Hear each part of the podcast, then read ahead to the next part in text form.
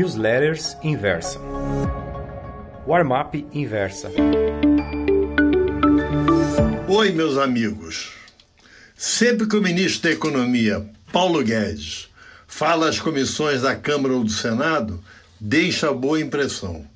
Claro que não se livra das pauladas da oposição, mas seu discurso costuma ser bem recebido pelos congressistas de bom senso.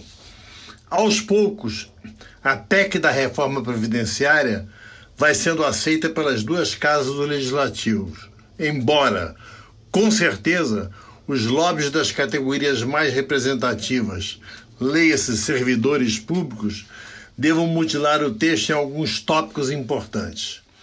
Tenho quase certeza de que a alteração constitucional vai passar.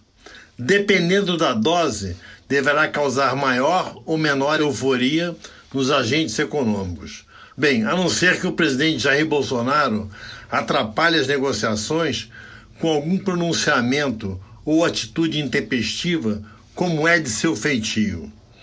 Em apenas 93 dias de governo, o capitão presidente já cometeu tantas gafes e disse impropriedades tais que é sempre bom que seja observado com atenção por investidores, traders, gestores e especuladores do mercado. Para começar, Bolsonaro pôs três monstrengos no governo, dois oficiais e um extraoficial.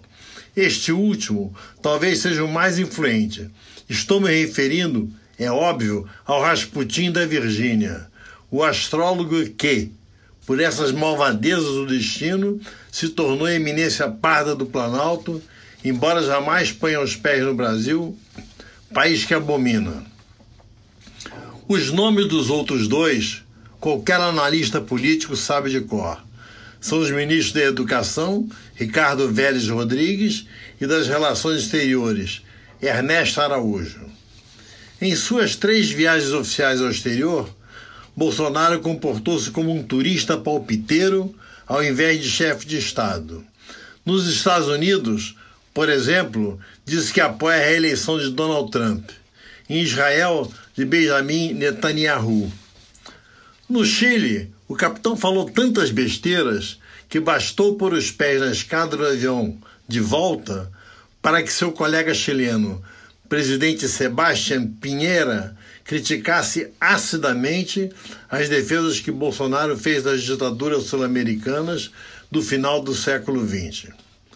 O ponto alto das inexatidões foi dizer, em Israel, durante visita ao Memorial das Vítimas do Holocausto, que Adolf Hitler era de esquerda. Desmentiu assim todos os conceitos mundialmente aceitos de que Hitler foi o auge da extrema-direita, do mesmo modo que Joseph Stalin foi símbolo máximo do comunismo, e ambos se orgulhavam disso. Pois bem, Paulo Guedes tem conseguido neutralizar com rara habilidade essas batatadas inglórias e vai tocando o barco da modernização. Até quando? Até onde seu saco aguentar.